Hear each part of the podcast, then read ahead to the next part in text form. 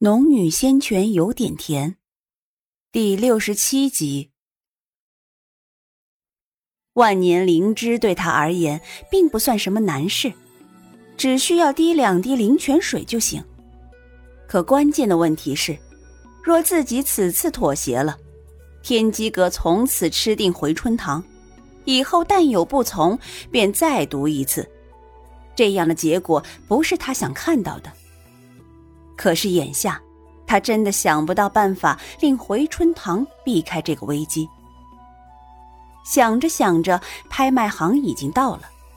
赵莹和赵云刚刚说去拍卖行，苏玲有听到，却没有刻意避开，只是按着自己的需求进了同等次的拍卖场。此次来，主要是为了找一件防御法宝。他挑了个不太显眼的位置坐下。也没有去注意其他人，只是略略一扫，整个场地里都坐满了人。又等了一炷香的时间，才有伙计捧着一只托盘上场。同时，一个老者站在台上介绍道：“今日我们拍卖的第一件东西是件中品灵宝。”说话间，示意伙计揭开遮挡的黑布。一座黑色的宝塔呈现在众人面前，宝塔只有半尺来高，一个手掌便能托起。老者继续介绍道：“这是件攻击灵宝，若是被关入塔中十二个时辰，会变成一滩血水，底价五十块中品灵石。”老者的话音才落，就有人抬价。六十块中品灵石，七十块，八十块。苏玲对这个宝塔并不感兴趣，虽然她现在也缺少武器，但她不太喜欢这样动不动把人变成一滩血水的武器，太血腥了点儿。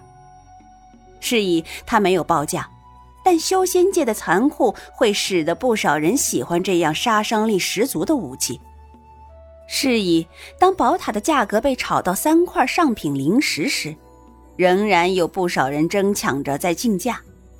三块上品灵石并五十块中品灵石，三块上品灵石并六十块中品灵石，五块上品灵石。一个四旬左右的黑衣男人报出这个价后，跟着竞拍的人没有再立时出声。五块灵石虽多，但若不直接如此太高的报出来。恐怕最后的成交价还会更高。苏玲是不喜欢这个宝塔，要是喜欢，他又恰好缺武器，否则说不准就买了。这一下子抬高到五块灵石，后面便没有人再追，这座宝塔便落到了那黑衣男人的手中，很快便进入下一件宝物的拍卖。老者继续说道。接下来要拍卖的是一柄剑，虽然看起来平平无奇，但却是一件上品灵宝。老者也没有过多的说，似乎这件东西他也并不甚在意。待老者说完，伙计便揭开了托盘上盖着的布，果然是一柄平平无奇的剑。苏玲仔细一看，非但平平无奇。那剑柄上似乎还有锈迹，不少人哄笑起来，说拍卖行想赚钱想疯了，这样的东西也敢冒充上品灵宝来卖。老者却解释说，这柄剑虽然不知道来历，但拍卖行的几位鉴定师都细细敲过，觉得这柄剑至少曾经是一把上品的灵剑。可是眼下卖相实在不好，且底价还不便宜，两块上品灵石起步价。苏玲当然也没兴趣，把玩着自己的手指，准备等下一件宝贝。却在这时，他感觉到脑子里突然嗡了一下，接着响起穆言青虚弱的声音：“这柄剑，你要买下来。”什么？苏玲一时没弄明白是个什么状况，不觉间问出了声音。因为惊讶，声音略有些大，导致周围一些人转头看他。苏玲反射性的目光一扫，却扫到了赵莹、赵云两人。赵云只淡淡的看了他一眼，便转回头去。赵莹却皱起了眉头，似没想到会在这里看到他。苏玲看到两姐妹，并不惊讶，也没有过多的反应。她还在想，刚刚那个声音是穆言青没错，可是他怎么会突然越过空间，这么和自己说话了？他没有立马报价。而是想再询问一下穆言青，可是他并不知道怎么和穆言青对话。他压低了声音道：“师傅，你还在吗？”没人回答。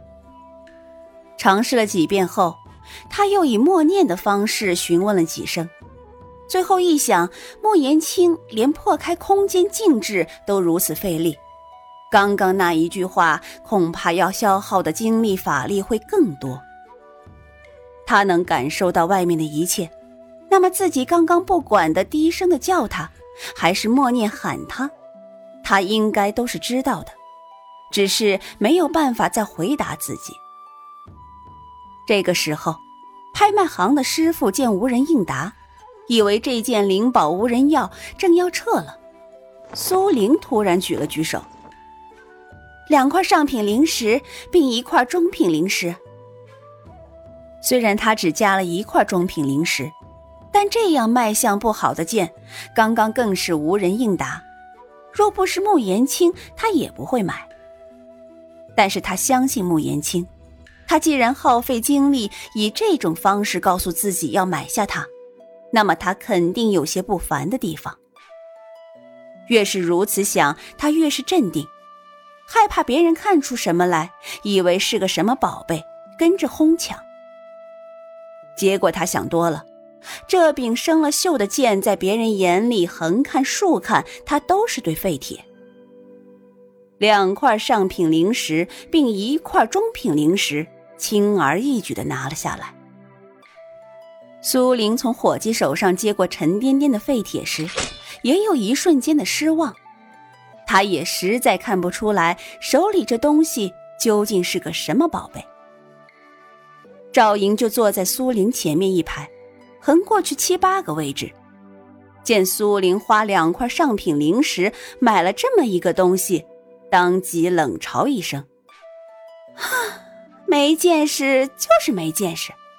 不过你本来就是个废铁，这废铁跟你，哼，倒也挺配。”这话说完，坐得近的都哄笑起来。虽然不认识苏玲，但修仙界的人向来不是什么菩萨心肠的人，所以跟着赵莹讽笑的居多。赵莹见在众人面前奚落了苏玲一把，脸上的笑意更甚。苏玲却当作没看到，只低头看自己手中的剑，但周围的笑声，她就是想装听不到。也不可能。他手指稍稍收紧了些，虽然赵莹刚刚无心插柳救了张叔，可是，一码归一码，他的手指轻轻从生锈的剑柄上划过去，待滑到剑尾时，轻轻一弹，五行灵气带着凌厉的劲风朝赵莹面门刮去。赵莹还无所觉，依旧挑衅一般的看着苏玲。却在苏玲弹出的灵气将要触及赵莹的脸时，斜刺里伸出一只白皙的手，只见她粉色的指甲轻轻一弹，一切都化为无形。苏玲早知道赵云会出手，也没想过自己纳气十层的功力能够抵得上赵云筑基期的修为。刚刚的举动只是给赵云一个警告。赵云一举化解了苏玲的攻击，竟咦了一声，眸中却露出了一抹惊讶和怀疑。苏玲并没有在赵云面前刻意掩饰修为，当赵云怀疑的眼神扫过来时，他又如常一般稳坐不动，甚至连个眼神也不给对方。赵莹却从赵云的动作看出了什么来，当即恼羞成怒。恼的是赵冉竟敢对他动手，羞的是自己竟然没有发觉。当即倏的下从座位上站起来，指着苏玲道：“赵冉，你竟然对我动手！”他的话刚说完，苏玲还未回答，拍卖行的人却道：“这位姑娘，还请保持安静。”赵莹气愤不已。鼻翼还猛地张合。赵云打量苏玲半晌，最后缓缓收回了视线，然后强行拉着赵莹坐了下来。